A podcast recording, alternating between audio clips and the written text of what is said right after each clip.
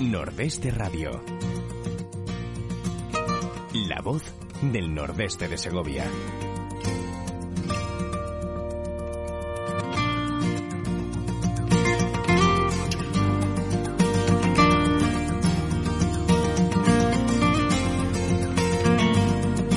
Amigos, quiero dar la bienvenida a Nordeste Radio aquí, desde Riaza. Hoy es viernes, hace un buen tiempo, tenemos todo el verano por delante y tenemos también al COVID por ahí, fastidiando un poquito a la marrana. Eh, vamos a saludar a Vicky Bañez. Hola Vicky, ¿cómo estás? Hola, buenas tardes. Muy entretenida con el ordenador. Sí. Regañándote, Claudia. Sí, porque siempre te dejo el volumen puesto y nunca no me di cuenta de apagarlo. Pero bueno, ya lo he arreglado. Bueno, hoy tenemos con nosotros una persona realmente interesante. Hoy tenemos a, a nuestro amigo Rafa, Rafa Martín. Don Rafael, ¿cómo estás? Pues muy bien, encantado de estar en vuestra radio. Muchas Eh, gracias Es, es un placer invitarme. que estés aquí. Eh, Rafael es un gran conocedor de la guerra mundial.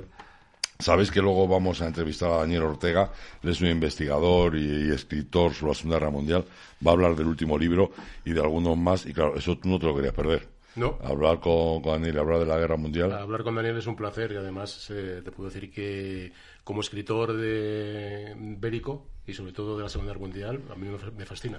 Te encanta, ¿no? Es muy bueno. Pues le va a encantar el saber que estás aquí y el que además se lo digas en persona. Luego dentro de un programa te que esperar un ratito porque antes tenemos que hablar de noticias, tenemos que, que hablar de, de una mujer emprendedora. Sabes que me encanta el tema de los emprendedores de aquí, de nuestra comarca, cosa que hace falta ahora, hace mucha falta, porque ya sabes que la situación económica Totalmente. que tenemos es, es la que tenemos. Bueno, si os parece, empezamos con, con las noticias. Sí, ¿Eh? tengo un par de noticias aquí. El otro día todos sabéis ya que hubo un, un funeral de Estado pres- presidido por los reyes en, en Madrid, en el Palacio Real, y estuvo nuestro el presidente, el presidente de la Junta, Alfonso Fernández Mañuecos. Bueno, pues eh, Castilla-León va a celebrar el próximo día 27 de julio en Segovia un acto también de reconocimiento y homenaje a las víctimas de la COVID en esta comunidad. Porque Castilla León ha, ha elegido a, a Segovia como el lugar donde se va a celebrar. este- Exactamente, exactamente, se va a celebrar aquí. Y luego también decir que hasta ahora yo creo que todo el mundo nos preguntábamos que cuándo iban a abrir los parques o que en qué condiciones se iban a abrir.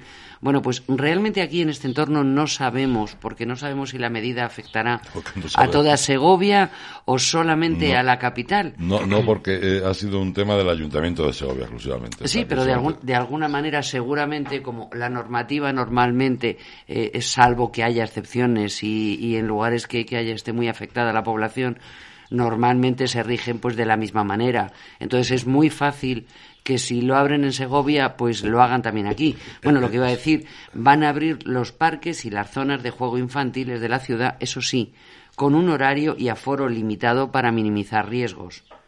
La Concejalía de Medio Ambiente se va a encargar de desinfectar a diario 59 áreas. Y es lo que os decía, esto hablan de la, de la capital, de la ciudad de Segovia. Sí, sí, eso. Pero bueno, yo espero que, que en breve, si no es casi al mismo tiempo, pues dos, tres días después, es probable que en las zonas que estén bien, eh, yo creo que se. Sí, Pero por- bueno, por- esto es una por- apreciación mía. Sí, porque como tampoco sabemos en base a qué se toman decisiones, porque por ejemplo ya saben que hoy a partir de las 12 de la noche eh, ya es obligatorio el uso de mascarillas aquí en toda en toda Castilla y León es, es obligatorio llevar las mascarillas en lugares públicos, tanto al aire libre como interior. Eh, medida que por supuesto no estoy en absoluto en contra. Lo que sí me sorprende es, es el argumentario, es el por qué se hace y según el, el presidente de, de la Junta, bueno, y la, y la y la consejera de Sanidad es porque, bueno, como lo hacen en otros sitios. Entonces, bueno, no sé si es contra Hombre, de alguna forma yo creo que es una forma de curarse en salud, porque están viendo cómo evoluciona el Pues- tema de los contagios, pero bueno, realmente yo creo que aquí, dentro de lo malo, estamos bastante pero, pero- tranquilos. pero que digan eso, que digan que, miren, por precaución, yo creemos que no, no, no cuesta tanto, no es tan Sí. incómodo y vamos a hacerlo, no sé, pero vamos a decir, como lo hacen en otro lado, pues nosotros también. en fin, podemos dar muchos ejemplos de lo que hacen en otros lados y aquí no se hacen. Eh, sí, también, Eh, también. sería interesante que se hicieran, pero bueno, de no entrar en eso. Sí quiero recordarles esto, que a partir de las 12 de la noche, hoy, eh, será obligatorio el uso de mascarillas tanto del interior como del exterior, eh, incluso dentro de, de ciclos urbanos, salvo si salimos fuera, de, de- si estamos en mitad del monte, pues no, o si estamos en nuestras casas. Pero bueno, No, eh, incluso para que hacer, bueno. para hacer deporte, gracias a Dios, No. Hombre, coño, que si no te ahogas. Eh, claro, ya, ya, eh, sí, pero al principio decían que sí, claro, que si tú estás corriendo en una zona que hay gente, tienes que llevarla puesta también. Pero eso vi que está claro, cuando haces deporte, el, el- el no llevar mascarilla. Sí, claro, claro. Hombre, es, que- es que no eh, puedes realmente es que físicamente no puedes. No, es muy difícil. para- Entonces, al principio dijeron que sí, que para todo, y bueno, pues luego se ha demostrado que es que es implanteable. No, pues, eso a nivel Lo que pasa que sí es cierto que sobre todo los primeros días, cuando empezaron a dejar salir con horarios restringidos en las capitales, por ejemplo, pues dice, es que la gente se rozaba porque había tanta gente en la calle Sí, sí. que De, dices, de todas formas, sí, sí es cierto que cualquier precaución es poca. O sea, el tema del bicho sigue ahí, el virus, está hablando de segunda oleada, pues no un segunda oleada, así que estamos en la primera, o sea, no, no, no, no se ha ido. no se ha ido. Claro, eh, entonces estamos ahí, toda precaución es poca, interesa estar, eh, bueno, pues, pues todo con mucho cuidadito y, y ojito con lo que hacemos. sí, además no se es- ha demostrado y se ha visto, el virus sigue ahí. Eh, parece que se había ralentizado un poco la, eh, el pegarnos los unos a otros, pero dices, claro, es que no hemos salido de casa, es que no hemos tenido contacto con nadie. En el momento que hemos vuelto a salir, pues lógicamente los contagios se producen, en mucha me- menor medida porque estamos ya preparados contra ello. No, porque estamos, estamos todos con muchas precauciones. es decir, Exactamente. cuando nos juntamos, no sé qué, realmente eh, esa separación personal está existiendo. Vemos casos que de auténticos locos, ¿no? Por ejemplo, en Mallorca ya han cerrado tres calles, eh, la calle del Jamón la la han cerrado por, por el famoso turismo que ha venido aquí, el turismo de siempre, el turismo de borrachera y el espectáculo que, que estaban dando y lo que hemos visto ha sido impresionante. Y han decidido cerrar directamente las calles, cosa que me parece bien. pero, pero yo creo que salvo esas excepciones, Sí. en el día a día el comportamiento de la gente es extraordinario. Y de verdad, el llevar mascarilla es una cosa que no nos supone ninguna incomodidad. Lo único de, de acordarnos que posiblemente a lo mejor no estemos acostumbrados y va, no te lo hemos puesto tal. Sí. Pero vamos, no, no tiene, no encierra mayor dificultad ni tampoco mayor inconveniente. O sea que ya saben, a partir de las 12 todo el mundo con mascarilla, que, que yo creo que mal, desde luego, no va a hacernos. ¿eh? Y cualquier precaución, insisto, es poca. Exactamente. Eh, ¿Ya no tengo más noticias? No, pues vamos, ahora no. Pues vamos a ver qué nos cuenta Claudia, que seguramente tiene cosas interesantes que ponernos. Venga. La Fundación Caja Rural presenta el octavo festival Música con Gusto. El jueves 23 de julio en los Jardines del Alcázar, junto al puente de San Marcos, Wayne Notes abrirá el festival con un repertorio de acústicos con denominación de origen y la orquestina La Trupe de la Merced nos inundará de diversión y picaresca. El jamón ibérico al corte de Montenevado y los vinos de Abelino Vegas pondrán el broche a la primera velada. Venta de entradas en www.fundacioncajaruraldesegovia.es. Disfruta del verano con las veladas de Música con Gusto. Mm. Bueno, pues eh, no me digan que no es realmente apetecible lo de los jardines del Alcázar, madre mía. Bueno, pero esto es para el día 23. El día 30 de, julio, a la misma hora, en otro sitio también emblemático, que es el patio de armas de la Academia de Artillería, eh, también volverá, volverá a haber música con, con viandas, con comidita, lo que es realmente algo interesantísimo. Saben, esto de música, música con gusto, qué, qué buen, qué buen nombre, qué buen nombre. Bueno, pues ya os sabe, el día 30 de julio ya les iremos avisando, les iremos comentando, porque también tiene, eh, podremos ir a, a un concierto, podremos tomar unas tapas, podremos tomar un vino y podremos pasarlo realmente bien. Bueno, ahora vamos a saludar a, vamos a saludar a Clara, Clara Martínez. Eh, Clara, muy buenas tardes. Buenas tardes. ¿Cómo estás? Muy bien, muy bien. ¿Y vosotros qué tal? Bueno, otro muy bien, ya de viernes, pues fíjate, ¿quién, quién no está a gusto ya un viernes a las siete y pico de la tarde? Ya prácticamente. Bueno, Sí. Clara, Mar- Clara Martínez es, es, una, es una emprendedora de aquí de nuestra comarca. Eh, te dedica a hacer muchas cosas. Yo sé que haces desde cremas naturales. Bueno, podemos si quieres empezar por las cremas, ¿te parece? ¿O prefieres, Vale, empezar, o prefieres empezar por la joyería?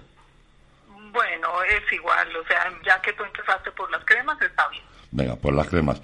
Eh, primero, ¿cómo se te ocurre eh, aquí en la comarca decir voy a elaborar yo cremas? Con la cantidad de cremas que, que, que tenemos en todos sitios, con la cantidad de cremas que nos invade, nos inunda en, en la televisión, eh, y tú dices, no, yo voy a hacer otras, ¿por qué decides tú hacer esas cremas? Vale, mira, bueno, no, en ese sentido te aclaro que eh, no las elaboro yo.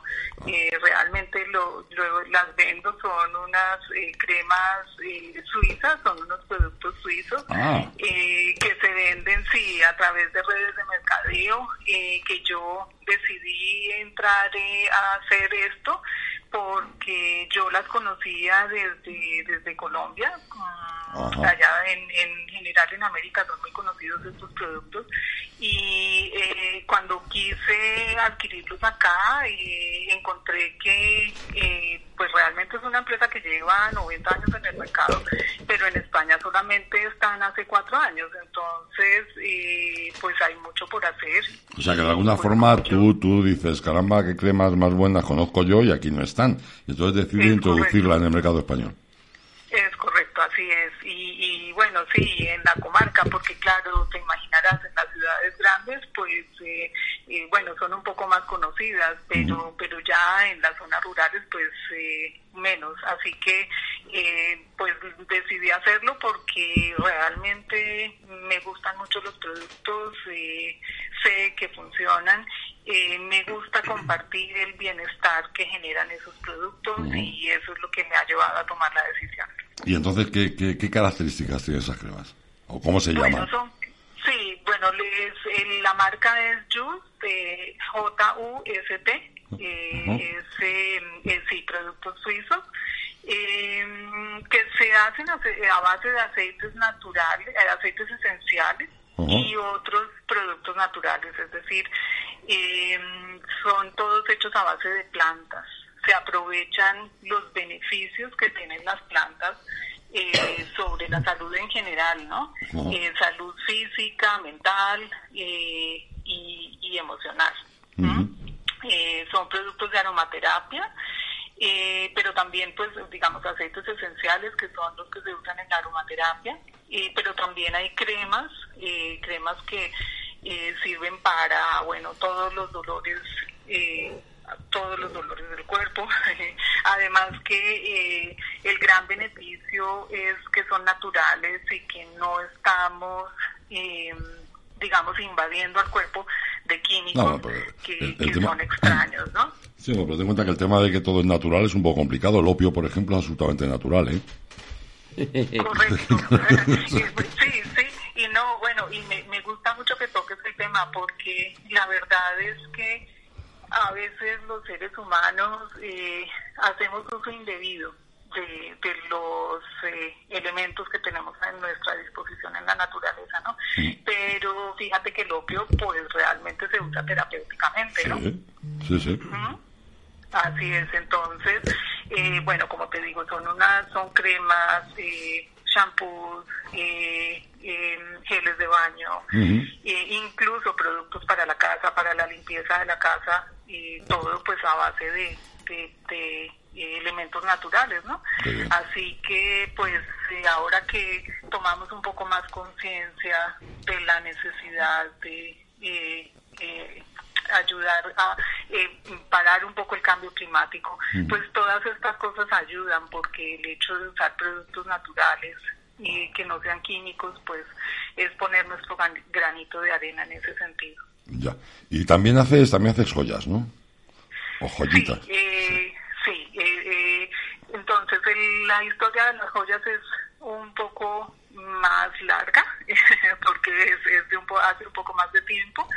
Mm, bueno, yo en realidad soy informática y casi que he trabajado toda mi vida en, esa, en eso hasta hace cuatro años, que decidí cambiar de actividad porque los últimos años de, de mi profesión fueron muy estresantes, entonces pensé que, que la vida así no vivía, no, no valía la pena vivirla. totalmente, totalmente de acuerdo. Así que, así que bueno, entonces yo mm, estaba haciendo a, modo de hobby, estaba haciendo una formación en joyería porque siempre me han gustado eh, las, las manualidades y, en, en, ese momento en el que decidí, bueno, ya definitivamente yo, eh, este no es el estilo de vida que yo quiero vivir, eh, tengo esta formación que ya en ese momento estaba terminando, así que voy a decidir un cambio de actividad y resolví mm, crear, digamos, este emprendimiento, o sea, lanzarme a este emprendimiento. Es, eh, digamos, yo diseño las joyas y, y, parte de la elaboración la hago yo, parte la encargo, pero parte la hago yo. Y eh, la venta es online. Eso lo tuve siempre claro, siempre desde el principio principio tuve claro que yo quería eh, tener una, una, un sitio web eh, por muchas razones, ¿no? Por, por un poco por la, por la independencia y la flexibilidad que te da eso. Mm, no quiere decir que un sitio web no requiera eh, compromiso, no requiera esfuerzo, no, requiera trabajo. No, está sujeto a un horario estricto.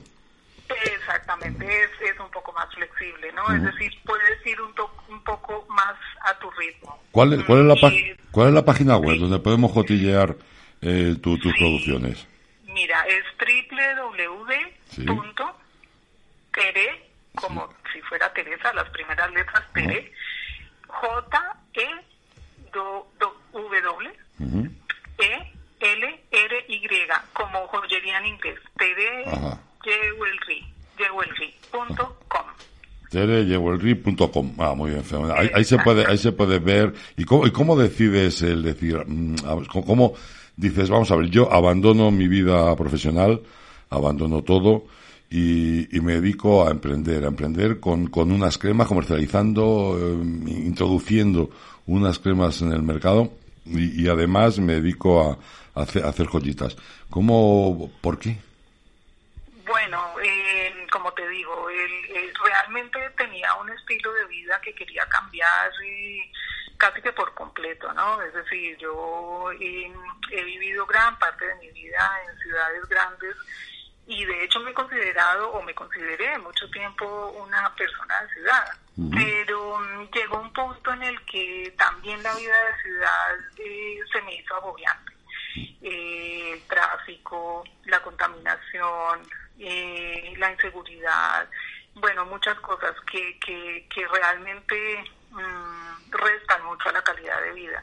Y por otro lado, el estrés de mi profesión, la profesión que yo escogí es, es una profesión que normalmente está asociada al estrés porque, bueno, porque todo se quiere ya, todo se quiere en el momento, hay muchas variables que no se controlan, pero sin embargo, pues hay que hacer malabares para satisfacer siempre al cliente, ¿no? Entonces, eh, entonces, bueno, todo, todo eso se juntó porque la vida normalmente es así, ¿no? O sea, las cosas eh, se, juntan en, momentos específicos y es lo que le ayuda a uno a tomar este tipo de decisiones que, que no necesariamente son fáciles de tomar porque, bueno, también está el, mantener el, A ver, los cambios son difíciles de afrontar siempre, ¿no? Siempre. Así que, así que es difícil tomar la decisión y dar el y estás, ¿Y estás contenta con el cambio? Mucho, mucho. Estoy muy contenta viviendo donde vivo, en Riaza, mm. eh, en un entorno maravilloso, eh, muy bonito, que disfruto mucho, eh, con la flexibilidad que quiero. Como te digo, y hago énfasis en esto, es decir, cuando uno es emprendedor, tal vez al principio uno piensa que va a ser más fácil, pero no, a la larga, a la larga es mucho trabajo, es mucho esfuerzo, eh, son situaciones difíciles también, pero realmente es diferente, ¿no? O sea, porque tú eres tu propio jefe y tú llegas hasta donde tú te lo propones. Así que así que es mejor. Pues, es eh, mejor ser Vicky, el dueño de tu vida. Vicky, Vicky te quiere contar algo. Está, está cotilleando en la página tuya. ¿eh? Una... Sí, sí, tienes cosas muy bonitas. Una pregunta, Clara. Eh, ¿Y realmente con, con esta profesión te puedes mantener? Eh, me refiero, ¿te funciona bien el tema de la venta eh, o, vas, vas añadiendo gente? ¿Qué, tal ¿Qué tal te va? Bueno, eh, esa es otra de las razones por las cuales decidí agregar la actividad de las cremas, porque son cosas, digamos, que, que, que, me pueden apoyar cuando una esté fallando, la otra funciona mejor. Es muy buena tu pregunta porque exactamente en este momento Mm, en la situación que tenemos, las joyas no son necesariamente una prioridad. Pero las cremas y el bienestar sí son una prioridad. Entonces, digamos que combinando las cosas eh, se, se, puede se, puede mantener a flote, ¿no? Mm, siempre todo es una cuestión de esfuerzo y de perseverancia y de Está claro. ¿no? Mm. Sí, sí, sí. Eh,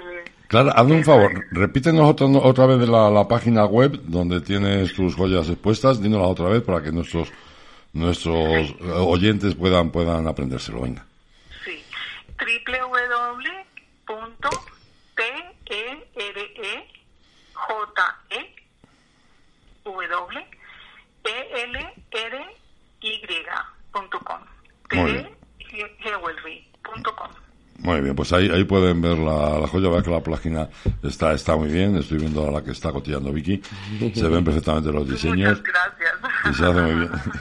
Clara Martínez, te deseo todo el éxito del mundo. Eh, hay que ser valiente y hay que, que, luchar por lo que uno quiere. Y si realmente es estar. Nosotros también estamos aquí en Riaza y realmente vivimos eh, muy a gusto aquí en, en un sitio como Riaza. Eh, así que nada, mucha suerte a seguir luchando y que todo te salga bien, ¿vale? Vale, vale, muchas gracias. Gracias a ti. Un saludo, Clara. Vale, Un beso. Hasta luego. Hasta luego.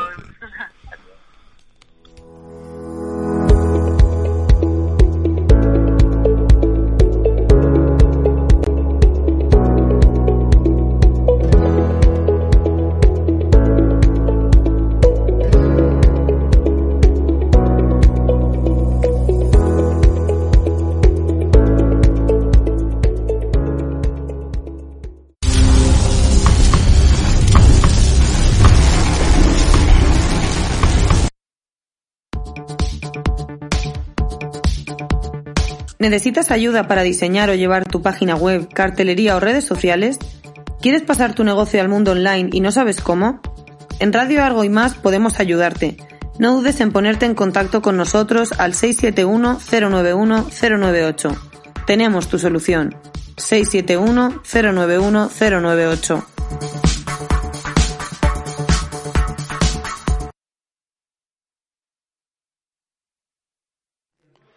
Oh, ya, ya estamos, ya estamos dentro, ya estamos dentro. Y vamos a saludar, vamos a saludar, que ya te lo he dicho antes, a, a, a mi amigo Rafa, a Daniel Ortega. Daniel Ortega, muy buenas tardes, ¿cómo estás?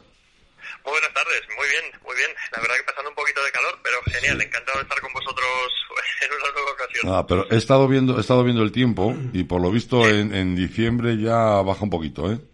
Sí, yo creo que sí. Además aquí en Burgos se nota un poco también.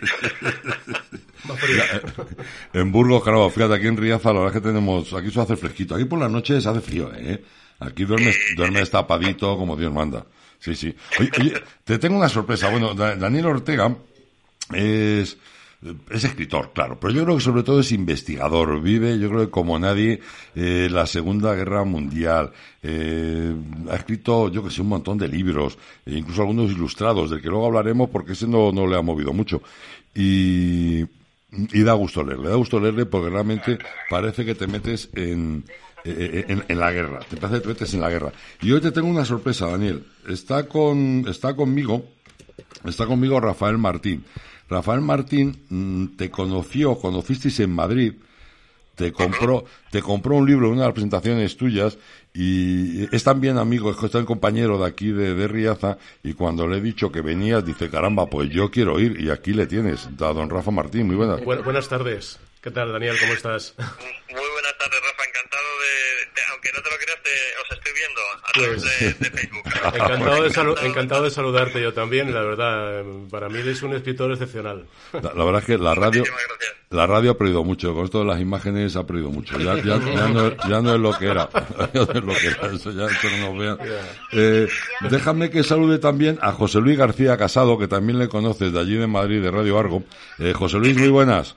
Hola, buenas tardes. Eh, está con nosotros, ya nos está escuchando Daniel Ortega. Sí, ya, ya, ya os he Bueno, pues- Bienvenido, Daniel. Pues entonces, Encantado, José Luis. entonces ya podemos empezar a hablar de- del tema. Vamos a hablar, vamos a, vamos a empezar, supongo que luego cambiaremos muchísimo el tema, pero vamos a empezar por el, por último libro tuyo, que es el de Soldados, Hazañas y Batallas. Eh, cuéntanos algo del libro. Bien, bueno, pues eh, en síntesis, es decir, a la Primera Guerra Mundial y a la Segunda Guerra Mundial. Eh, tal vez en, en otras intervenciones que he hecho en, en Radio Argo hemos casi casi hablado en exclusiva de la Segunda Guerra Mundial, pero eh, si hay un conflicto bélico del siglo XX que me fascina es la primera. Es un, es un conflicto bélico que me, que me apasiona. Eh, en este en este libro, que pues más o menos se cuenta con 300 y pico páginas, eh, vais a poder ver, eh, cualquiera que, que, lea el libro, en 24 capítulos va a ver pues eh, batallas míticas como la batalla de Normandía, Stalingrado, Berlín, pero también nos vamos a meter en otros personajes históricos memorables como el propio Barón Rojo, nos vamos a meter en batallas espectaculares que también tuvieron lugar en la Primera Guerra Mundial, como la, la de Cambrai del año 1917, en, noviembre del 17, y eh, por supuesto vamos a ver cosas que ocurrían mientras tanto en retaguardia, como por ejemplo eh, un misterioso castillo, el castillo de Bebelsburg, en el que he tenido el placer de alojarme un par de veces en, dos años casi casi consecutivos y, y en el que he tenido el privilegio de, de poder investigarlo eh, con carta blanca gracias a, al permiso exclusivo que me concedió la dirección y la verdad que es un, es un auténtico lujo visitar estos, estos sitios en, primera persona y poder documentarte como Dios manda para luego escribir este tipo de libros, que es más de corte divulgativo que otras obras que tengo que son más de literatura, más novela. Este es más divulgativo. Eh, de todas formas, si quiero aprovechar ahora mismo para mandarle de aquí un abrazo a Carlos Canales, con el que hace mucho tiempo, por cierto, que no hablo, porque te ha escrito el prólogo, no es el primero, ya el segundo o la tercera vez que te prologa un libro. eso es, ya, ya casi es un habitual de mis obras y la, verdad que se lo agradezco lo sabes que, que tengo una gran amistad con él y la verdad que es eh, una, una persona excepcional, un divulgador excepcional de primera referencia en España y a nivel internacional, por supuesto. Y la verdad que eh, desde la primera vez que le pedí que ojease una de mis obras, que la leyese para, para prologarla, no, no dudo en hacerlo. Y la verdad que, que siempre que hablamos con él en persona, ¿verdad? Nos, nos deja fascinados con el, con el conocimiento que atesora. la, verdad es que da gusto, da gusto hablar con Carlos. Además, te, lo pasas bien, es, es un personaje entrañable. Eh, si consigues meter baza, que no siempre lo consigues, pero bueno, eso es otro problema. yo tengo que llamar, tengo que quedar con él porque hace muchísimo tiempo que no le veo y la verdad es que me, apetece, me apetece mucho verlo.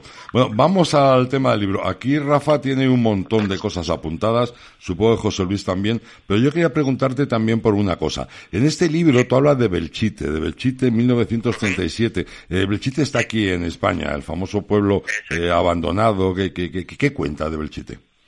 Bueno, Belchite eh, es el único, el único capítulo de los 24, hemos mm. dicho que hablamos de Primera y Segunda Guerra Mundial, en Belchite eh, es un capítulo, mmm, la verdad que bastante extenso respecto a, a, la competencia ¿no? que tiene Primera y Segunda Guerra Mundial en el libro, y lo que hago es, eh, eh, por una parte, narrar uh, mi primera experiencia cuando visité por primera vez eh, los restos del, del, campo de batalla, cuando tenía pues, 19 años, creo que es la primera vez que pise por allí, y, y cuento luego, acto seguido, eh, lo que ocurrió en ese escenario.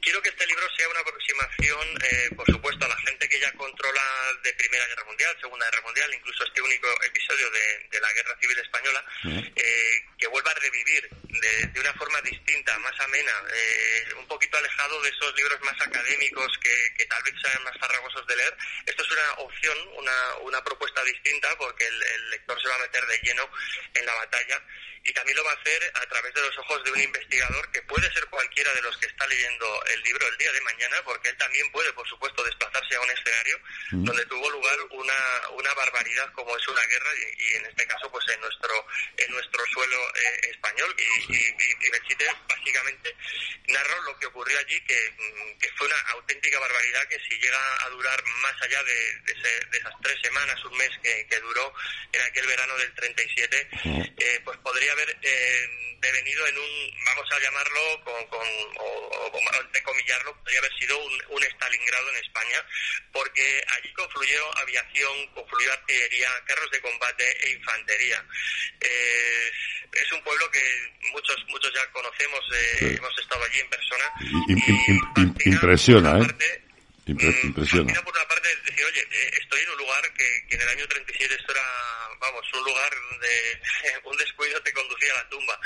Pero hoy en día, eh, sigue estremeciendo porque dices, ¿cómo eh, demonios puede llegar el ser humano a ser tan salvaje consigo mismo? Y allí tuvimos pues un, un, perfecto ejemplo de cómo se produce un ataque de un bando, cómo lo defiende el otro, cómo lo vuelve a retomar el primero, porque eh, hay que recordar que, que Belchite es una, una población que estaba en, en esa ruta de avance hacia hacia Zaragoza de las tropas republicanas y que los, los nacionales pues tuvieron allí un, un ejemplo de resistencia a ultranza para, para evitar ese, ese avance, como en cualquier otra batalla de la, de la guerra civil que hubiese sido también, por supuesto, al revés, nacionales atacando una posición de los republicanos.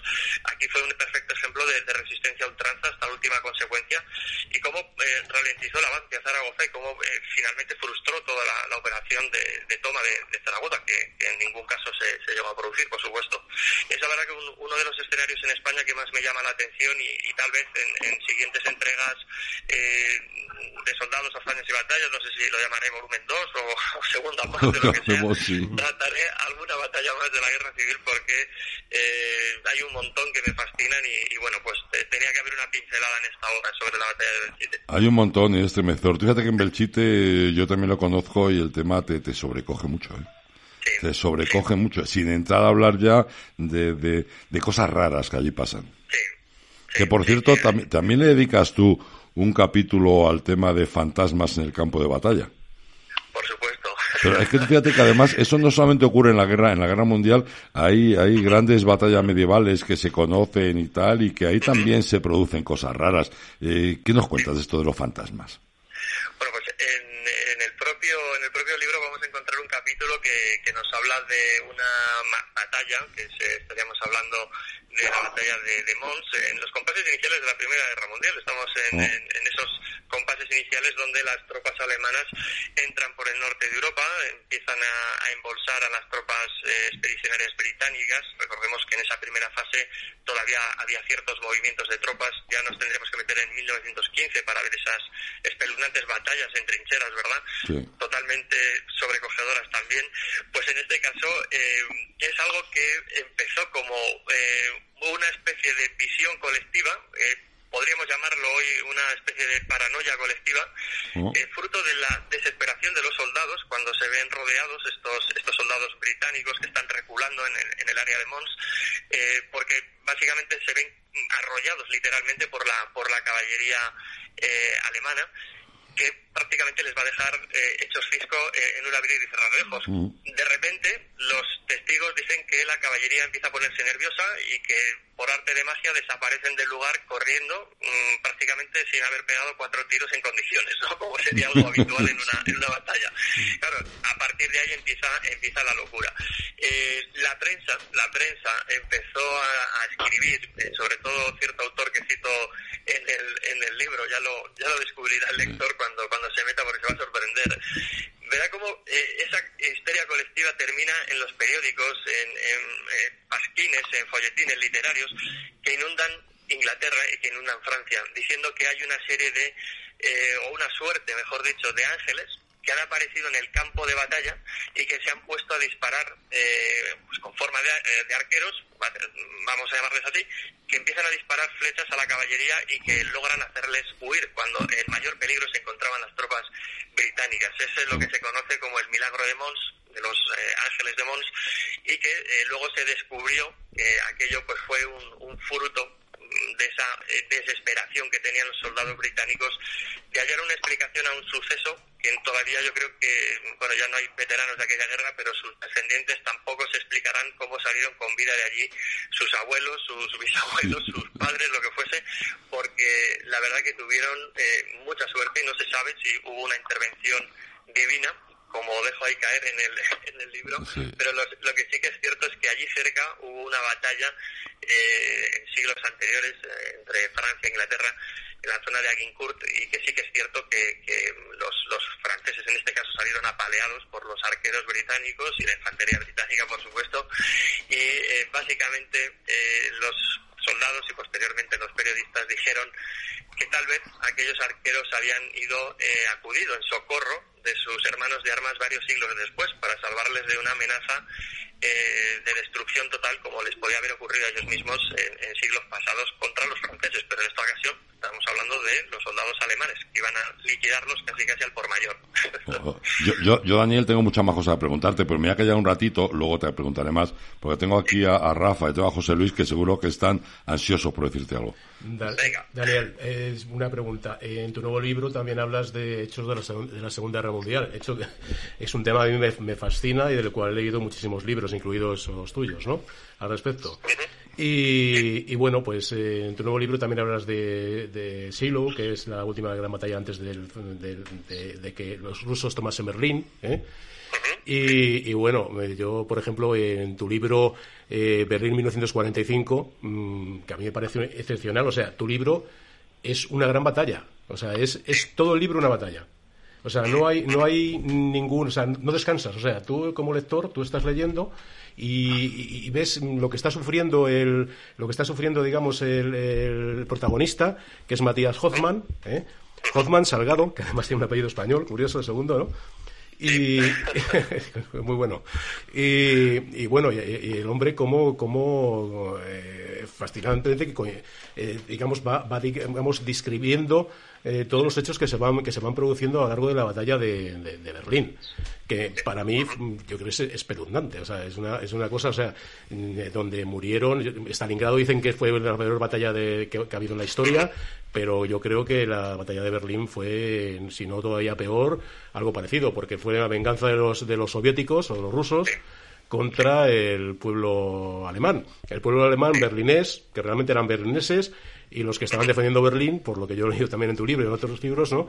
Pues eran, eran eh, extractos de, de, muchos, de, muchos cuerpos de infantería, de marina, de, aviación, alemanes y no alemanes, eh, mercenarios franceses, eh, soviéticos incluso, bueno, rusos. o sea, era una mezcolanza de mucha gente defendiendo, digamos, una ciudad de, como Berlín y frente a unas tropas que eran las soviéticas que tenían serios aires de venganza contra no contra los nazis, mm, sino contra el pueblo alemán, digamos, en este caso, ¿no? Además, en ese libro, el protagonista es un sargento y todo, todo lo que cuentas en el libro lo ves a través de sus ojos, ¿no? Sí. y, bueno, y a mí otra cosa que me, que, me, que me fascina de tus libros es la buena documentación que tienes, ¿no? O sea, de la buena documentación en el aspecto... Pero, si vive prácticamente en Alemania. desde... desde... Porque no me dejan, no no... Sí, sí, sí, que estaba allí. Pero incluso, incluso no sé, las, las, armas que utilizan, ¿no? O sea, yo creo que no te, falta, no te falta nombrar ninguna. O sea, desde la STG-44, el T-34 ruso, el Panzerfausen, el... De hecho, absolutamente todo, ¿no? Ahora que dices lo, de, lo, de, lo del Panzer, eh, en este libro le dedicas dos capítulos al, al, a los Panzer. Sí, sí, porque como bien decía Rafa, la verdad que estoy muy agradecido por la, por la valoración que acaba de hacer de, de los dos libros que conforman la, la, la obra Berlín 1945. Eh, es un ejercicio, la verdad, de, de inmersión total del, del, del, lector porque se va a meter en la piel de un, de un suboficial, de, de un sargento primero de, de la Wehrmacht, del, del ejército regular de, alemán de aquella época. Eh, estamos hablando de un, de un soldado, pues eh, que la verdad que el, el, lector lo va, lo va a descubrir que para nada está politizado, es más, eh, tiene sus, sus rifirrafes incluso con, con, algunos soldados de las Waffen SS, que, que, tampoco es que todos estuviesen politizados, pero bueno, eh, sí que tenían un componente ideológico mucho mayor que, que la propia Wehrmacht.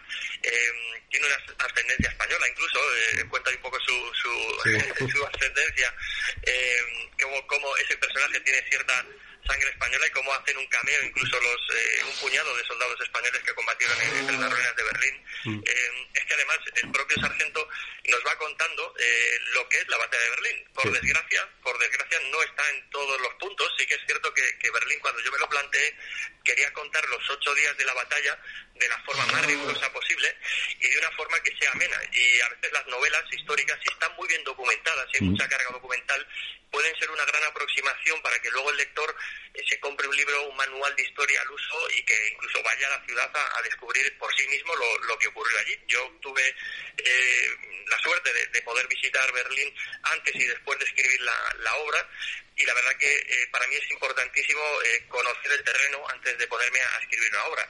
Y como bien decía ahora mismo Ezequiel, eh, hay dos capítulos que están dedicados a, les he llamado los últimos ases Panzer de la Segunda Guerra Mundial, porque, em, como muy bien apuntaba también hace unos instantes eh, Rafa, eh, la lucha eh, dentro de la, de la ciudad fue una auténtica salvajada. En, el exterior, bueno, hay, hay batallas como en Halve, en el propio Silo, allá en la, en la frontera con Polonia, que fueron auténticas carnicerías, pero imaginaros metidos en, en, en un carro de combate si la claustrofobia ya para los soldados de infantería, yo he tenido ocasión de hablar con, con, veteranos, con familiares de, veteranos, de civiles que, participaron en la batalla de Berlín, es, es, espeluznante. La, vamos a llamarlo así, esa atmósfera opresiva, el miedo que tenían los civiles, sobre todo las mujeres, a ser violadas por, por los soldados del Ejército Rojo.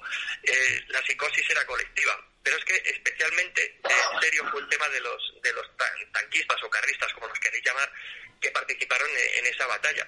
Eh, estaban jugando, vamos a llamar así, eh, a una guerra de búsqueda del gato y el ratón eh, durante esos ocho días que dura la batalla en la, en la capital. Yo he tenido la suerte de, meterme en algún carro de combate de la, de la Segunda Guerra Mundial, entre ellos el, T-34.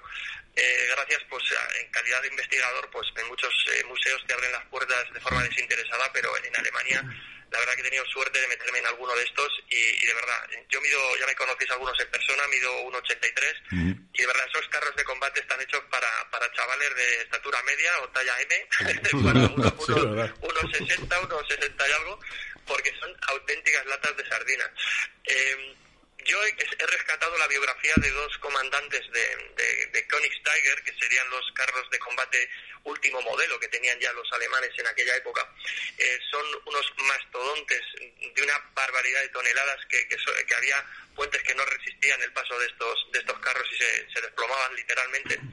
Y allí en la, en la propia ciudad tuvieron eh, una participación, eh, no voy a decir que relevante, pero sí que llegaron a contener toda la ofensiva soviética, por ejemplo, en el sector del Reichstag, porque estuvieron cubriendo eh, la plaza del Reichstag, el, puente Molke, que está justo enfrente de, esta plaza, y fueron capaces de contener la ofensiva durante unas horas. Y, eran chavales, creo que lo hemos comentado en más intervenciones y lo comento en las conferencias, son chavales de veintitantos años, el que más igual tenía 30 años, y estaban al mando del último modelo de, carros de combate que tenían los alemanes para luchar en, una desventaja que a veces superaba el, el 1 a 10, y aún así lucharon hasta el final para, para evitar pues eso, que rodearan a sus compañeros de la infantería y los aniquilaran.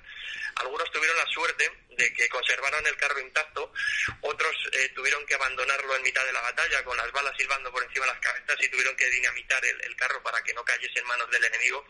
Eh, y algunos incluso, pues, como os podéis imaginar, eh, muchos encontraron la muerte entre las entre las ruinas de Berlín, de Berlín y, especial mención en la calle Friedrichstrasse, que es el, el último empuje que intentan hacer los carros de combate para, para abrir un, punto de evacuación hacia el norte de, Alemania y que llegan a conseguir en, en ciertas en ciertos compases finales de la de la batalla de Berlín, como fue la, la, noche del 31 al 1 de mayo, o del 1 de, mayo al 2 de mayo del, del 45. La verdad que si vas por Berlín, hoy todavía puedes ver las, las cicatrices de aquella barbaridad, pero lo realmente interesante es hablar con, las con las personas que, que, tuvieron allí familiares, porque ya pues no apenas quedan veteranos que, que luchasen en aquella batalla. Algunos eran niños de, de 12 años, de 14 años, que, que bueno, todavía puedes hablar con alguno, pero la verdad que lo, lo recuerdan y con, con lágrimas en los ojos. La, verdad que, que, vieron tanta violencia en, aquella batalla que, a ver, no fue un Stalingrado que duró varios meses, esto duró ocho días, pero eh, si, la, si, los alemanes hubiesen concentrado muchas tropas en, el interior, quién sabe qué podría haber acabado aquella batalla. Por supuesto que en una carnicería, pero la, la escala podría haber sido multiplicada por 5, por 10, por 15, vete a saber, una auténtica barbaridad. La verdad es que la batalla, Daniel, la plasmas eh, totalmente, o sea, es, eh, es impresionante. O sea, eh, lo lees y te, te, te, metes tanto en la, en la piel de la gente que luchó allí que dices, jolín, cómo lo tuvieron que pasar, ¿no? Y, es, es, es, tremendo, es tremendo, es tremendo. O sea, el, el, ver, el ver cómo, cómo, la gente pues está luchando por algo que sabe que van a perder, porque en el libro, en el libro lo dicen claramente, pero aún así siguen hasta, hasta el final. Siguen hasta el final. ¿Y sabes por qué, Rafa? ¿Sabes por qué? Em, la palabra que me has escuchado a tanto a familiares como, como a gente ya mayor que, que, por desgracia pues ya van falleciendo, ya no van quedando. Eh, siempre dicen una palabra que es camaradería. Eh, no quieren dejar al, al compañero que, que cae herido. Eh, habéis visto en la novela y habéis visto en, documentales eh, cómo eh, se les, a los heridos se les traslada a, hoteles, a sótanos. Hay un hotel muy famoso en Berlín, a lo de la puerta de Brandeburgo, que es el, el Hotel Adlon, donde hace años sacó Michael Jackson a su niño por la ventana y lo agitó. Seguro que tenéis la, la, la cabeza. Bueno, pues ese fue el último hospital de campaña de la, de la Wehrmacht. Y el, y en el justo en el lado opuesto, ya si nos vamos hacia el Reichstag, en los sótanos del Reichstag, eh, fue el último hospital de campaña de las Waffen SS. Allí es donde ya se recogieron a los últimos heridos y os podéis imaginar cómo eran las condiciones para, para operar, para intervenir, hacer una intervención quirúrgica a los heridos. Básicamente, eh, los soldados que todavía aguantaban de una pieza, pues eh, se jugaban el tipo para llevar a estos sitios a sus, a sus camaradas heridos. Y esa es la palabra que, que a mí se me ha quedado grabada al escucharles hablar, porque jamás, jamás concibe eh, dejar a alguien en, manos de, pues, del ruso que está avanzando ya hacia ellos y que, y que saben cuál va a ser la suerte, ¿no? Quieren darles una última oportunidad, tal vez respeten el hospital cuando lleguen. Ya hemos visto lo que han hecho los, los rusos en otros hospitales cuando, cuando llegaban avanzando eh, de forma frenética, ¿no? Pues eh, aquí sí que hubo suerte y más de uno logró contarla pues porque le llevaron a ese hospital y le pudieron operar atentos eh, con un quinqué, con una iluminación de un quinqué eh, tembloroso porque se, se quedaban sin combustibles, ya no había velas, os podéis imaginar, y la luz eléctrica, por supuesto, brillaba por su ausencia en aquellos días. De, todas fíjate, y quizás es, saca algo bueno de las, de las guerras, sí que tiene algo. Y, es lo que avanza la, la, cirugía gracias a las guerras. Sí, sí, es, una barbaridad. Por, por suerte o por, desgracia, eh, yo me acuerdo cuando, cuando empezaba hace muchísimos años a, documentarme sobre estos temas, todos recordamos a, Marie Curie, ¿verdad? Una, gran científica del siglo XX. Bueno, pues eh, esta mujer fue pionera con el tema del uso de las radiografías para, para detectar dónde tenían metralla los soldados, dónde tenían una bala alojada en su cuerpo. Y hacían, utilizaron una técnica muy curiosa que era, hacían una radiografía, por ejemplo, pues oye, le han metido a este tío un toque en la cabeza, con, tiene metralla, pues le hacían una radiografía frontal y una lateral y así calculaban en, en 3D rudimentario, por supuesto, dónde tenía alojada la bala, qué profundidad y así hacían la intervención, porque solamente con una fotografía frontal o lateral, pues el cirujano no podía eh, acertar exactamente dónde tenía que intervenir, ¿no? En, la cabeza, en el, en el pecho, donde fuese del, soldado herido. Pues ahí tenemos biografías súper interesantes como la, de Marie Curie. Que de, hecho, claro, es, que de hecho ella fue la que, la que inventó, por así decir, la ambulancia o la radiología móvil. Exacto. Recordemos, recordemos que Marie Curie, claro, eh, tiene dos premios Nobel, ¿eh? Creo que... No es casi nadie, ¿no? Oye, oye al, que te, al que tenemos muy callado, no sé si es que le hemos dormido o está eh, muy muy enganchado al tema. No me habéis dormido. Estaba esperando prudentemente para, comentar, para comentar con Daniel un par de cosas. Venga, pues cuando quieras. Yo voy, voy eh, en estos temas voy de ignorante. Muy ignorante y no es, no es por zureo, es que, es que soy un ignorante de, de las vicisitudes y Hombre, no de las grandes consecuencias de las guerras, porque esas estamos más o menos puestos todos. Yo no conozco más que dos escenarios de guerra, el de, el de Belchite y el que habéis hablado al principio, y el de las Ardenas. Y bueno, y conozco otro escenario porque porque estoy muy cerca, que es el de Brunete. Pero bueno, también, joder. también fue fuerte. Es otra guerra. También yo le quería preguntar a Daniel, porque no he leído el, último libro, no lo he leído.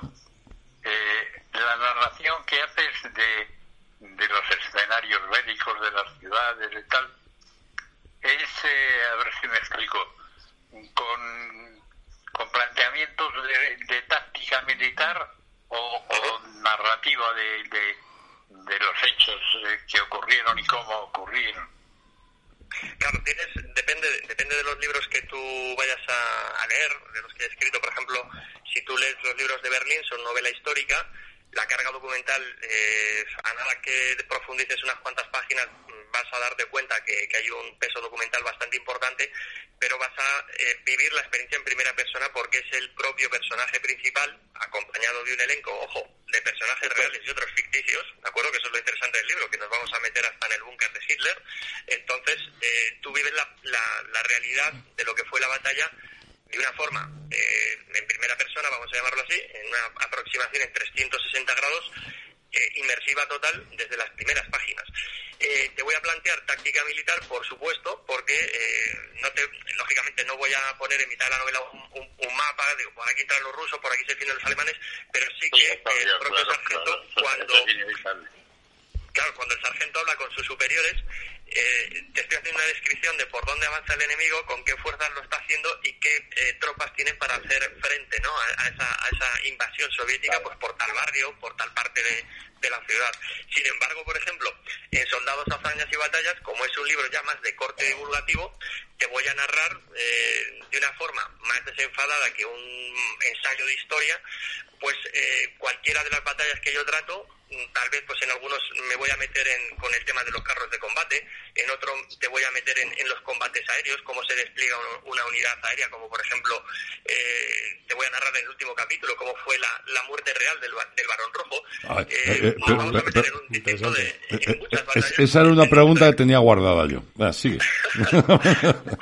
Pues cuéntame, cuéntame.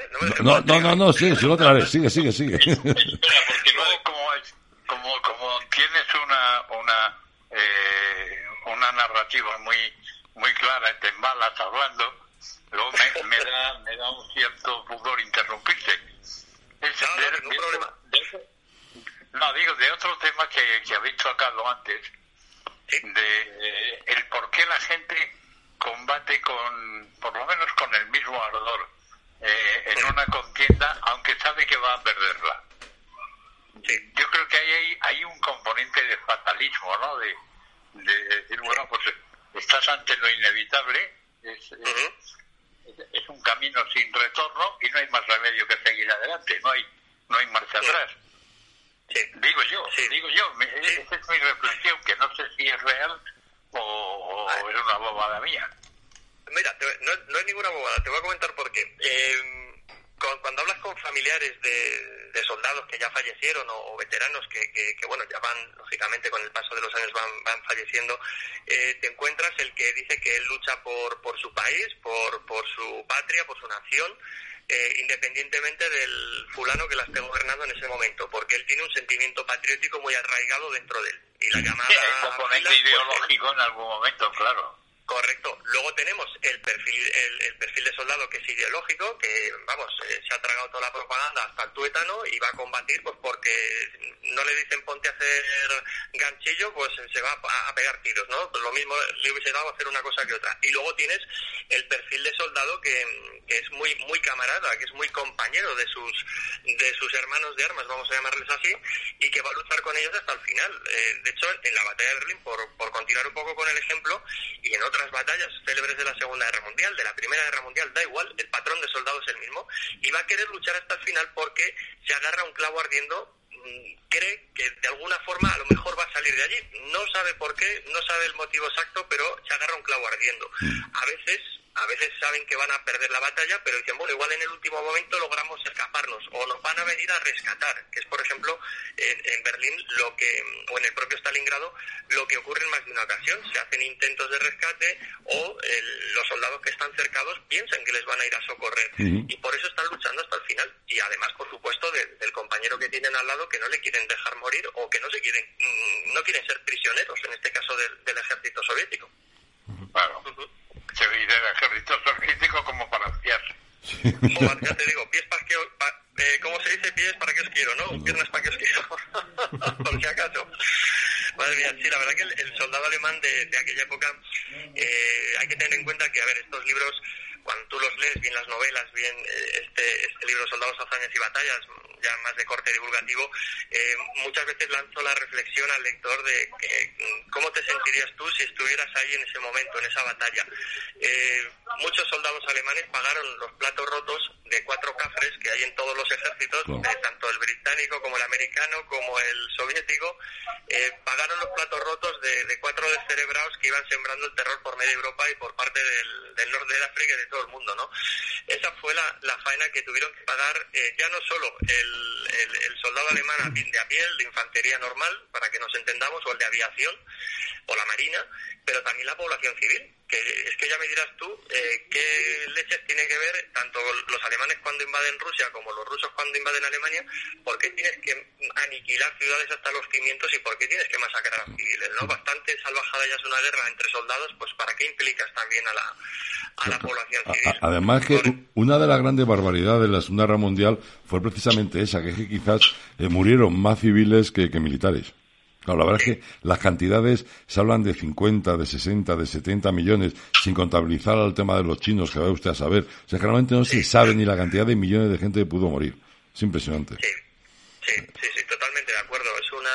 A ver, por ejemplo, la, la eh, lo comentaba en un artículo que, que, publiqué hace poco en el blog y que eh, cuando hablábamos del desembarco de Normandía, eh, muchas veces pues la gente lo tiene idealizado eh, pues como nos lo ha presentado eh, Hollywood, los documentales, eh, que lógicamente no deja de, de, de, enfocar una imagen muy idealizada, eh, pero es que rara vez se, se cita que es que los aliados cuando van a, desembarcar en Francia ese 6 de junio del 44 previamente han estado machacando hasta los cimientos toda la costa y prácticamente se han zumbado allí a veintipico mil franceses en bombardeos más los que iban a venir después que estamos hablando de unas cifras que según historiadores las elevan, ya digo, desde las 20.000 hasta las 50.000, solo en gente que ha muerto en bombardeos previos, como en ciudades como Caen o cualquier otra de, de la zona del estrecho. ¿no? O sea que eh, son, son de verdad acciones eh, reprochables a, a, todos los ejércitos, porque en la Segunda Guerra Mundial no se libró nadie, nadie, no. nadie. Todo el mundo y, y cometió barbaridades. Eso hay que tenerlo muy claro. Sí, eso estoy de acuerdo, sí. pero yo creo que por desgracia en todas las guerras. ¿eh?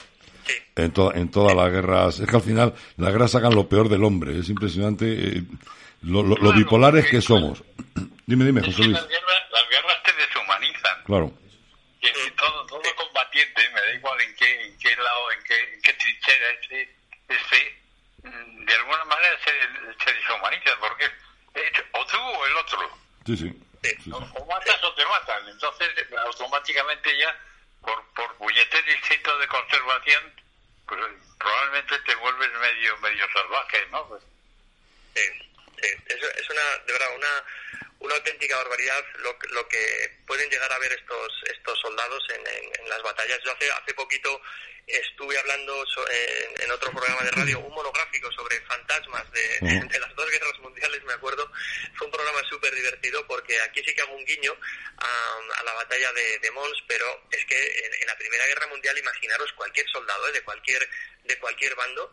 Eh, son relatos espeluznantes, de verdad, cualquiera que haya visto una, una, un, un, escenario de la Primera Guerra Mundial, yo he estado en la zona de Verdún varias veces y todavía hay eh, fortalezas que puedes ver, pero lo interesante es perderse por los bosques, ¿no? Ves todavía vegetación muy joven, eh, apenas tiene 100 años y, bueno, no nada tiene que ver con, con esos bosques ya más frondosos en otras áreas que no tocó la guerra, donde apenas abrazas un árbol, o sea, imaginaros cómo son, son finísimos, todavía encuentras alambre de espino, encuentras fragmentos de metralla, búnkers destrozados, consumidos ya por la vegetación, totalmente invadidos. Eh, los relatos de soldados cuando escriben a sus casas eh, cuentan cosas, pues lo, que os citaba hace un instante, ¿no? De, de, que se agarran a cualquier clavo ardiendo para intentar salvar la vida. Eh, acaban de mm, perder ya la humanidad, lo último que les quedaba, el último gramo de humanidad en sus cuerpos, porque llegan, imaginaros, eh, la, dualidad que hay entre vida y muerte, que lo que te puede separar es un pestañeo, que te caiga un proyectil de artillería y que te entierre una sección entera de, de soldados, un, una compañía, bueno, ya más complicado, pero, pero un pelotón de soldados queda totalmente enterrado en el barro.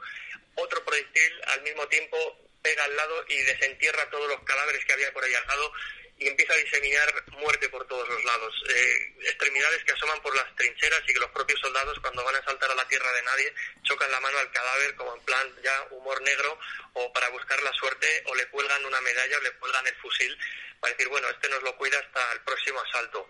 O sea, son eh, de verdad relatos estremecedores que, que, en la Segunda Guerra Mundial encuentras, pero como en la Primera Guerra Mundial yo no he encontrado eh, nada nada, semejante a, esa pérdida de humanidad tan, tan salvaje que hubo, donde, insisto, los, los soldados estaban habituados a convivir con la muerte a diario, incluso eh, creían ver apariciones de, camaradas muertos o de familiares que les decían, eh, ven, ven hacia mí, ellos se apartaban ahí de, ese lugar donde estaban refugiados, se arrastraban, iban al encuentro, incluso creían tocar a esa persona que les miraba con una expresión vacía, carente de brillo en esos ojos, y, al poco rato escuchan una explosión a sus espaldas y acaba de reventar la, sección de trinchera donde estaban, y, esa aparición les ha salvado la vida.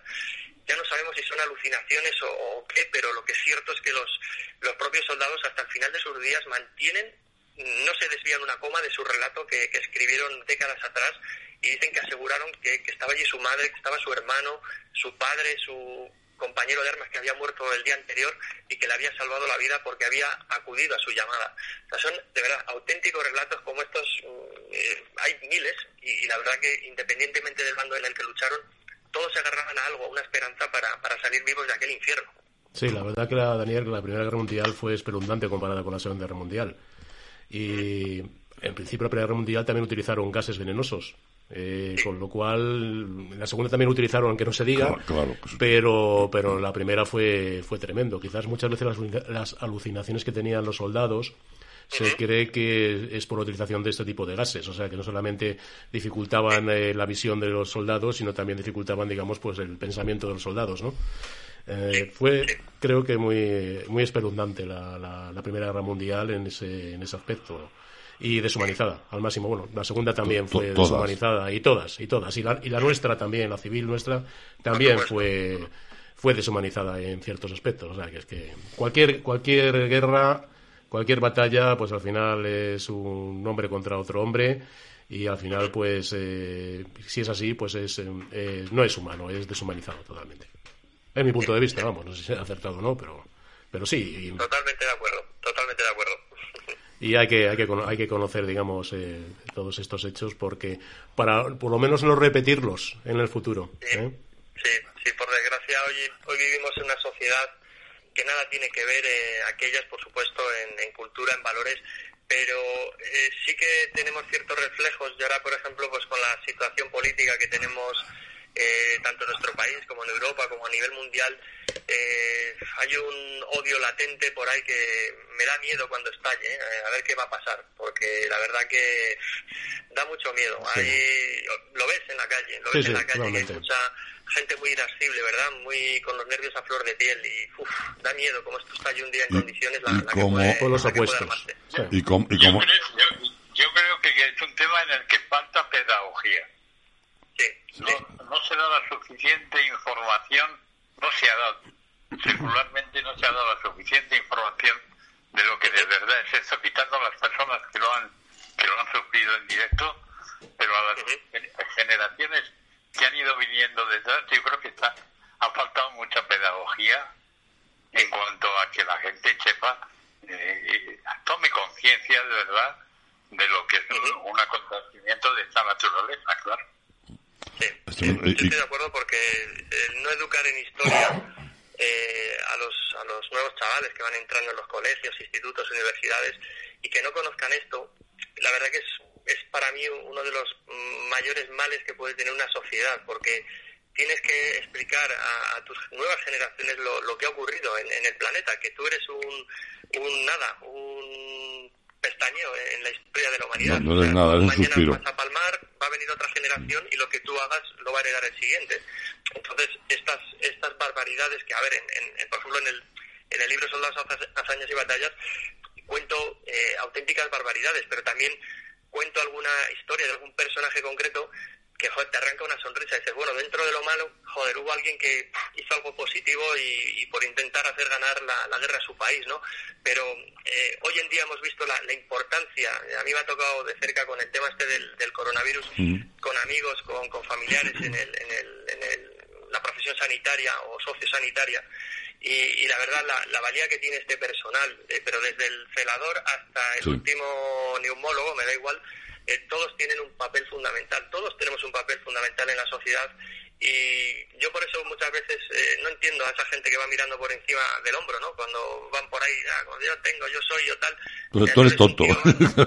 Exacto, tú eres un tío más en esta sociedad y si no está esta gente te vas a ir a lo yo pasado mañana y, te, y, eh, perdonando la expresión, pero te, te, vas a quedar jodido como un tonto porque, chico, eh, no has creído en, en, nuestros sanitarios o no has creído en, en, el, en la labor de cualquiera de, esta, de, de los que formamos la, la sociedad. Sí. Y, y, si en una sociedad eh, empiezan a flojear los valores, ya no, eh, fijaros hoy en día la, la frialdad con que se trata a la gente en las redes sociales, eh, como que hay mucho además además están ocurriendo sí. cosas están ocurriendo cosas rarísimas. Hoy por ejemplo no sé si he visto la noticia no estamos desviando totalmente del tema pero bueno eh, unas niñas una niña de 14 años que un grupo de niñas ha dado una paliza a otra porque era la más popular en el Facebook o en el Twitter o el Instagram y le han dado una paliza que posiblemente hasta pierda la visión de un ojo. O sea son cosas que dices eh, caramba y el motivo es ese. Bueno pero vamos a seguir con lo con lo de antes. Ahora yo tengo aquí una pregunta que y es como tú cerras el libro es cómo murió realmente el varón rojo.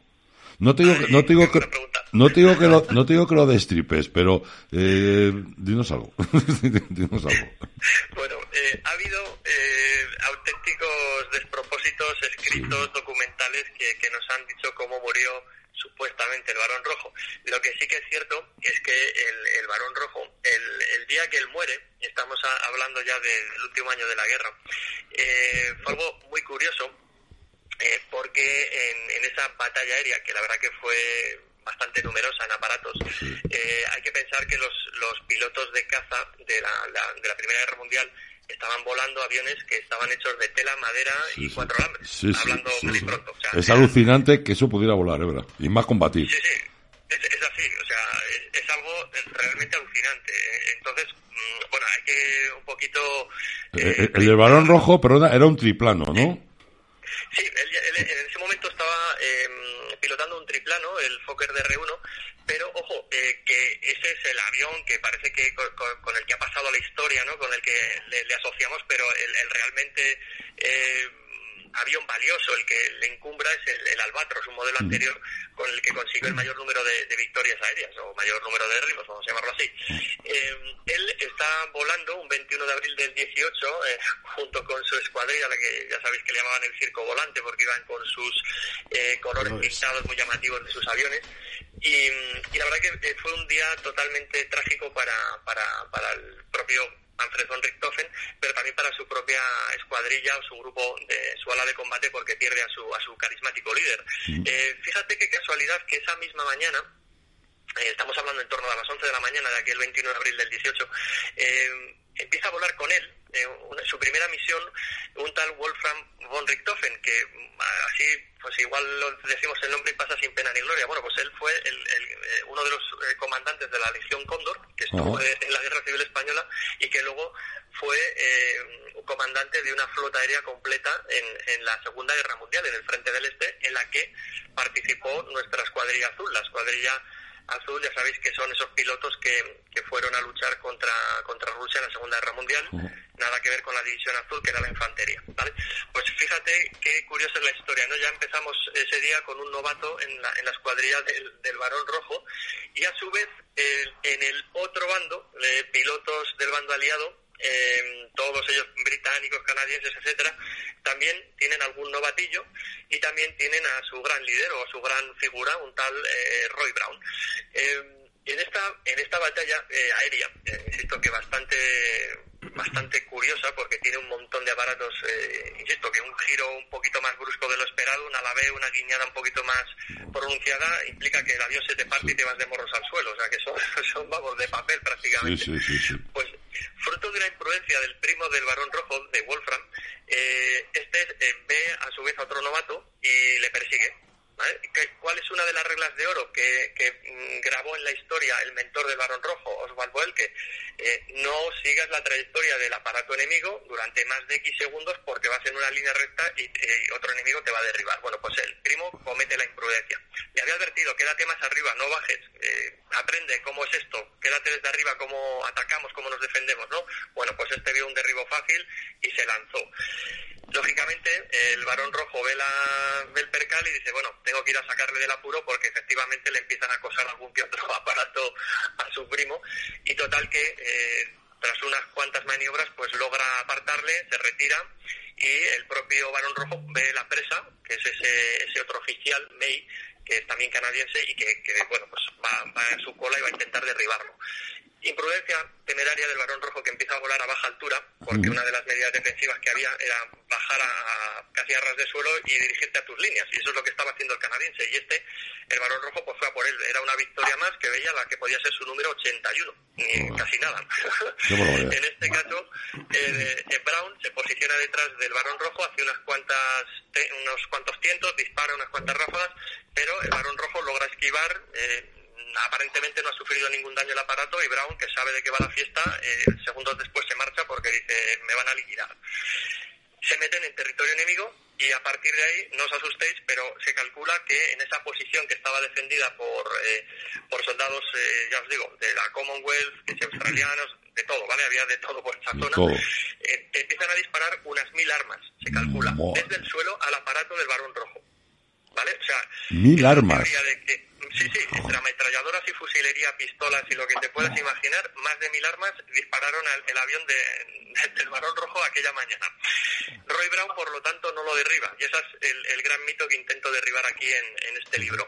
A partir de ahí, ya el lector se puede meter en, la, en los últimos dos minutos de vida del Barón Rojo, cómo se adentra de forma temeraria, imprudente en esa zona, cómo termina, veremos quién es el, el presunto eh, culpable, pero ya os aseguro que no es Roy Brown, el famoso aviador canadiense, de, en este caso aliado de los británicos, que se ha creído que, que le ha derribado. Fijaros que hoy en día Mm, restos del avión, de, muchas pertenencias del propio Barón Rojo están en museos de Australia. Por algo será, no están en Canadá.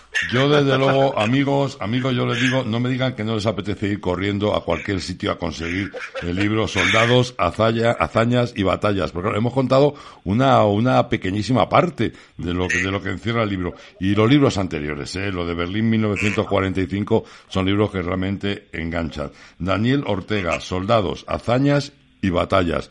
Eh, el libro se puede encontrar en cualquier lado, ¿no? Pues sí, vamos, eh, podemos empezar de forma muy moderna, ya que con el confinamiento, pues la ah, verdad que el tema de la venta digital ha funcionado muy bien. Eh, lo pueden encontrar a través de mi propio blog, que les va a derivar a la página de la editorial, que es eh, www.danielortegaescritor.com, o a través de la propia editorial, www.fokerediciones.com. ¿vale? Es como Fokker, como el avión, F-O-K-K-E-R, fokerediciones.com, y ahí pueden solicitar su libro que les llegará en pocos días y encima dedicado por, por un servidor, que yo creo que es un, buena, un buen regalo. Además, no, no, no, no, me digan que no, no me digan que no es majete, don Daniel. oye, oye, y ahora ya, y ya te dejo, te tengo más, que sé que te, te estoy liando muchísimo. ¿Qué te iba a decir? Eh, ya está, hombre, ahora estamos en verano, nosotros vamos a seguir haciendo radio todo el verano, no vamos a parar, pero sí es cierto, estamos trabajando por detrás porque en septiembre ya queremos eh, tener un estudio, de cosas en condiciones cosa que el COVID nos ha, nos ha frenado muchísimo. Eh, ahora estoy mucho más cerca de ti que antes, o sea que espero verte, te ya que vernos en persona y hacer una entrevista como Dios manda, estando viéndonos y luego tomando una cervecita. Eh, pues eh, te iba a decir, has, has, subido tú esta vez hacia Castilla, pues te tengo que devolver visita y nada, si en verano estás por aquí funcionando, que estoy viendo que estáis haciendo una barbaridad de programas, a cada cual mm. mejor, pues no tengo ningún inconveniente en que me invites a comer un día y hacemos luego oh, programa. Pues, pues será, será un placer, será un placer. Ya veremos luego cuándo sale después de, de comer, pero bueno, lo haremos. sí, es para que veas. prometo invitarte luego a, después del programa a una cervecita en terraza que seguro que era bueno en agosto. Hecho. Sí, sí, sí, Y, además, y además, justo es decir que aquí en Riaza se está muy a gusto, muy a gusto. Daniel, perfecto. Daniel Ortega, ha sido un placer como siempre hablar contigo. Muchísimas gracias por habernos atendido y recordemos el libro que es Soldados, Hazañas y Batallas y libros anteriores como el de Berlín 1945 que merecen mucho la pena. Eh, Daniel, muchísimas gracias. Daniel, un placer hablar contigo. Un abrazo muy fuerte. Un abrazo Hasta luego, chao. Quizá buscas el ruido del caudal de un río o tal vez prefieres encontrarte con la paz monumental de un silencio enclaustrado. A lo mejor Eres de esas personas que tienen un buen gusto, capaz de catar sabores únicos. Caminas, pedaleas o corres, pero siempre tienes claro dónde ir. Y sabes que aquí tenemos tu calma, tu locura, tu patrimonio, todo lo que eres, todo lo que quieres, sin ir más lejos. Provincia de Segovia, naturalmente. La Fundación Caja Rural presenta el octavo Festival Música con Gusto. El jueves 23 de julio en los Jardines del Alcázar, junto al Puente de San Marcos, Wayne Notes abrirá el festival con un repertorio de acústicos con denominación de origen y la orquestina La Trupe de la Merced nos inundará de diversión y picaresca. El jamón ibérico al corte de Montenevado y los vinos de Abelino Vegas pondrán el broche a la primera velada. Venta de entradas en www.fundacioncajaruraldesegovia.es. Disfruta del verano con las veladas de Música con Gusto.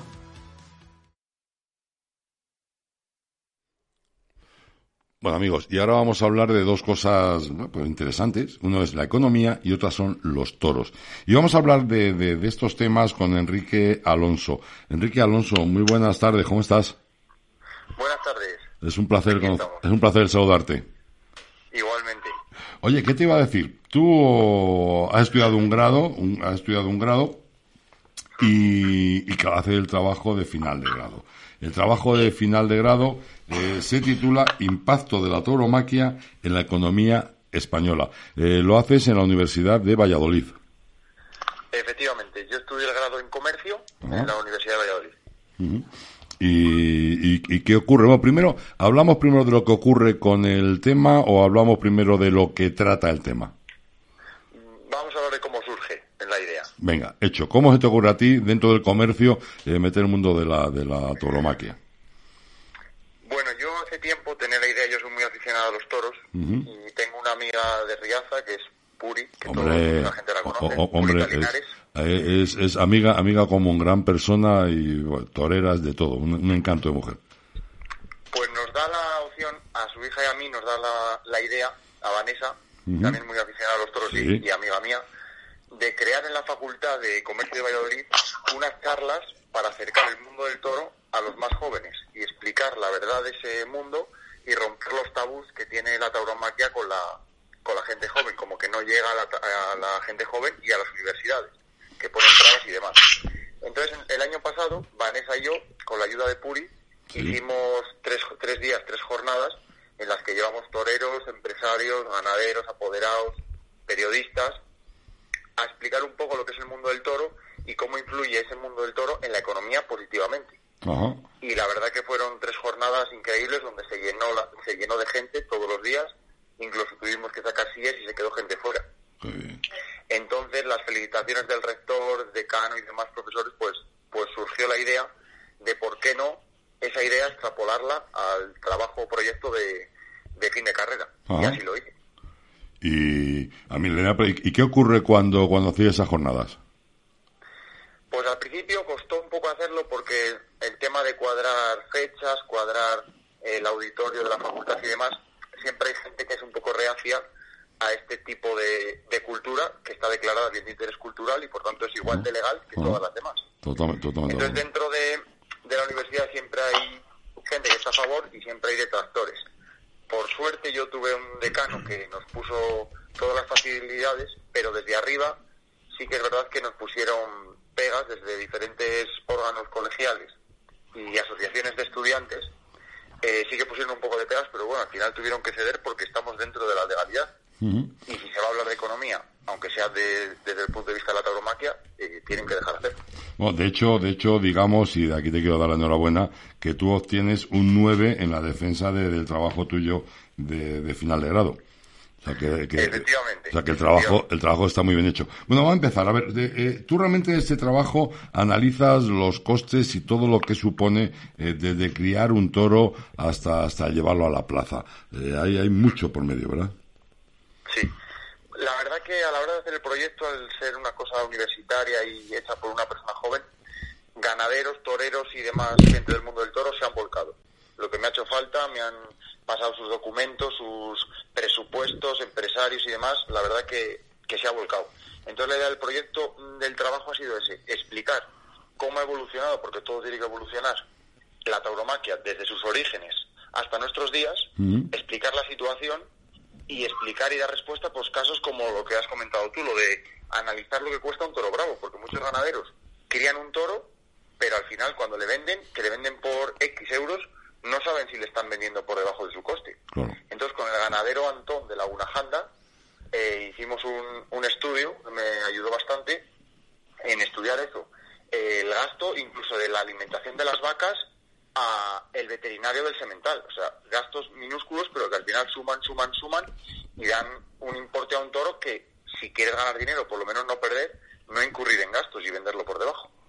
Y ahora con lo del tema del COVID ha sido auténtico drama, ¿no? Para el mundo del toro. Claro, efectivamente, todos los ganaderos me transmitían eh, la misma situación, que aparte de que antes ya no ganaban dinero y se sentían desprotegidos, con el tema del coronavirus pues, pues se le ha agravado la situación bastante, porque ahora no es que no ingresen por la venta de los toros, es que los gastos son mayores porque esos toros hay que mantenerles. Si les mandas al matadero y la fiesta se reanuda en agosto, pierden todavía el doble. Entonces muchos están aguantando y otros muchos lo han mandado al matadero. Oye, realmente tú sabes que, tú, tú, lo sabes mejor que nadie, que el mundo del toro pues tiene muchos detractores ahora mismo. Pero lo que sí es cierto es que el mundo del toro mueve muchísimo dinero dentro de la economía, de la economía nacional. Por supuesto, yo antes lo pensaba, no lo sabía en ciencia cierta, pero lo pensaba. Pero a la hora de realizar este, este proyecto, me he dado cuenta que, la, que, el más beneficiado de la tauromaquia es el Estado del Gobierno. El que más recibe en concepto de IVA, tasas, impuestos, cánones, es el Gobierno. Y este año ya lo anunció el ministro de Cultura que se había visto repercutido en casi 22 millones de euros el que no se celebran corridas de toros. 22 millones de euros. En lo que va de temporada. Caramba. Y luego, Solo en concepto de, la venta de entradas de IVA. No te quiero decir nada de la venta de toros, del personal, seguridad social, cotizaciones, el transporte, hoteles, restaurantes, etcétera, etcétera, etcétera. Qué te iba a decir? Y otra cosa importante, y más sobre todo para el mundo de la ecología, y es eh, los parajes, los lugares donde viven los toros, donde están ubicadas las, las ganaderías, son sitios realmente cuidados y protegidísimos. Sí, efectivamente, al final eh, la tauromaquia no se reduce en los 20 minutos de lidia del toro, sino todo lo que tiene para atrás. Porque en España tenemos casi 550.000 hectáreas dedicadas a ello. Y que con ello vive no solo el toro, vive el lince, la cigüeña negra, el búho real, etcétera, etcétera, etcétera. Es más, eh, una asociación eh, ecologista animalista como es Greenpeace no está en contra de la tauromaquia, porque sabe que por el toro, la vida del toro, se mantiene un paraje natural único en el mundo como es la de esa. Además, único, es cierto que es único. Oye, una cosa que te ocurrió, dame, dame algún dato que quieras tú más sobre el tema del trabajo, que luego te haré otra pregunta. Eh, ¿qué, ¿qué, datos te interesa a ti, crees tú que tenemos que destacar del estudio que tú has hecho o qué te ha sorprendido más del estudio que, has hecho? Pues mira, nosotros al final, al realizar el estudio, surgen varias preguntas que daría para estar hablando horas y horas. Pero tres grandes problemas que nos surgen es que es el coste de los festejos taurinos, es decir, cómo hacer un festejo más rentable. Porque la verdad que los festejos, eh, hacerles en un pueblo, eh, cuesta mucho dinero. Y con esa pregunta coincidíamos en que donde más se han reducido los festejos es en plazas de tercera por este tipo de cosas. No podemos pagar más del 60% de los que nos cuesta a nosotros un festejo sea para pagar tasas e impuestos. Y realmente el festejo cuesta el 40%, no es viable. Entonces hay que buscar soluciones, acuerdos y demás con cuadrillas, reducción de cuadrillas, reducción de tasas, compartir gastos con otras plazas, etcétera, etcétera, etcétera.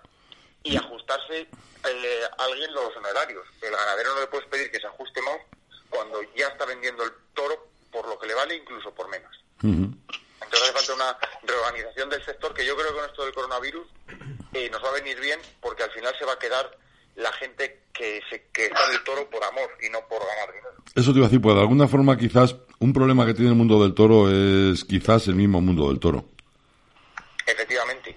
En el 2008 con la crisis, el, el, sector del ladrillo que, quebró y muchas ganaderías, empresarios y demás estaban formados por gente que ganó dinero con el ladrillo y que con el calor de esto se metió a, al mundo del toro y que con la crisis se ha ido quitando y verdaderamente ha ido quedando lo por, romanticismo. Pues yo creo que ahora va a pasar un poco lo mismo. Se va a reestructurar el mercado y va a quedar verdaderamente lo, lo verdad, la esencia. Oye, una pregunta que te iba a hacer y ya, ya vamos terminando que te estoy ocupando tiempo. Eh, cuando tú planteas el tema este de, de, de, la tesina tuya, de la tesis tuya, del trabajo de fin de grado, es que, perdona que en ocasiones utilice uno, una forma de hablar de mis tiempos, que la de ahora me cuesta, me cuesta bastante más. Eh, ¿Qué te iba a decir? Tú tienes problemas con una determinada persona porque dice que no quiere que tú hagas este trabajo porque está hablando de los toros. Simplemente por eso. Eh, efectivamente. Bueno, yo tuve la suerte de contar con mi tutor del TCG, Juan ah. Carlos de Margarida, presidente del Colegio de Economistas de Valladolid, que les pongo la idea y, perfecto, porque está dentro de la economía, dentro de los requisitos que exige la universidad para defender un TFG que tenga relación con la universidad y un trabajo, la verdad, que, elaborado y currado. Pero a la hora de exponerlo, en el tribunal hay tres, lo forman tres personas. Por la presidenta, antes de empezar, me dijo que ella era antitaurina radical y que no le parecía normal que yo hiciera un que no era normal que se hiciera un trabajo de estos en la universidad cuando no tienen contenido para, para ello. O sea, porque a ella no la cuadraba. Mi opinión fue que yo no había sido objetivo en el trabajo. Digo, yo cuando... La tesis es defender una idea, demostrar la idea y defenderla. Yo estoy a favor de los toros, del impacto de la tauromaquia en la economía española y defiendo esa idea. Lo que no me parece objetivo es cuando ella, sin decirme cómo se llama, me diga para empezar que es antitaurina. Yo ahí juego ya en clara desventaja pues, eh, pues mejor para ella. Me explico que tú puedes ser un titulino, no, no te quita objetividad para analizar un trabajo, no tienes nada que ver. Efectivamente. Y yo la idea que tenía era demostrar eso, la verdad de la tauromaquia, la verdad del tema económico, que repercute más de lo que la gente piensa, que no recibe tantas subvenciones como la gente piensa. Porque yo expliqué a ella, ella me decía el argumento de que el gobierno subvenciona la tauromaquia. Y es mentira. 30.000 euros ha dado este año en los presupuestos generales del Estado para el Premio Nacional de Tauromaquia y 35.000 euros para la Fundación Toro de Lidia. Es decir, 65.000 euros. Eh, frente a los 400 millones que recibe el cine. Sí, sí. Para luego, para luego ver lo que vemos. Si, es que lo vemos, porque la mayoría ni siquiera se a estrenar. Pero bueno, ese, ese es otro cantar.